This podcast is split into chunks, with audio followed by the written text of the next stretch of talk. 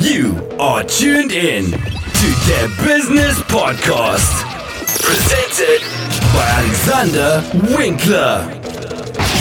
Ja, herzlich willkommen zu der Business Podcast Folge Nummer 5 mit der schönen Überschrift Der Weg ist das Ziel.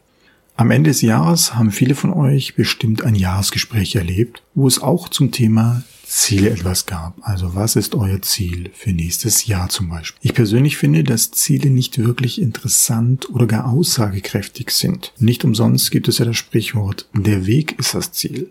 Nun muss man aber fairerweise aus Erfahrung sagen, ohne Ziel ist es natürlich schwer bzw. unmöglich, den richtigen Weg zu finden. Klassisch heißt die Zielfüllung oftmals Umsatzerhöhung um 5%. Der größte Vorteil davon ist natürlich, dass man am Ende des Jahres schaut, 5% geschafft oder nicht. Wurden 5% geschafft? Alles super. Alles was drunter ist, Mist. Aber sagt es wirklich was über die Leistung aus? Profitiert die Person von den äußeren Umständen oder war das Ziel gar nicht zu schaffen, weil plötzlich eine unerwartete Krise aufgetreten ist, ein wichtiger Kunde verloren wurde und so weiter. Uns hat sehr geholfen, die Ziele dann herunterzubrechen in Maßnahmen. Beispiel Umsatz 5% plus. Was muss ich machen, um dieses Ziel zu erreichen? Ich muss die Kunden XY besuchen.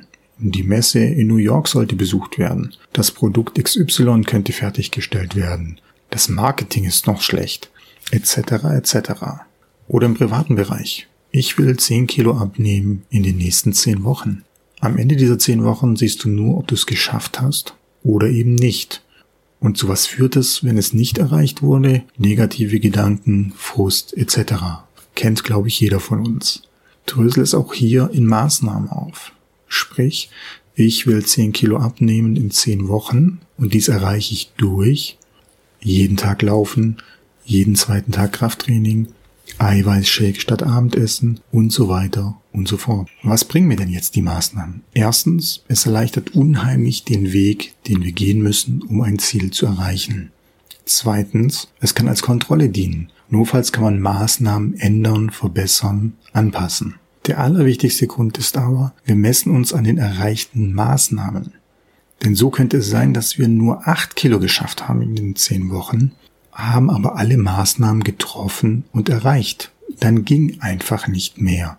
Wichtig sind die Maßnahmen zum Ziel. Am Ende würde ich mich sehr freuen über eine Bewertung oder ihr abonniert mich gleich. Bis zum nächsten Mal.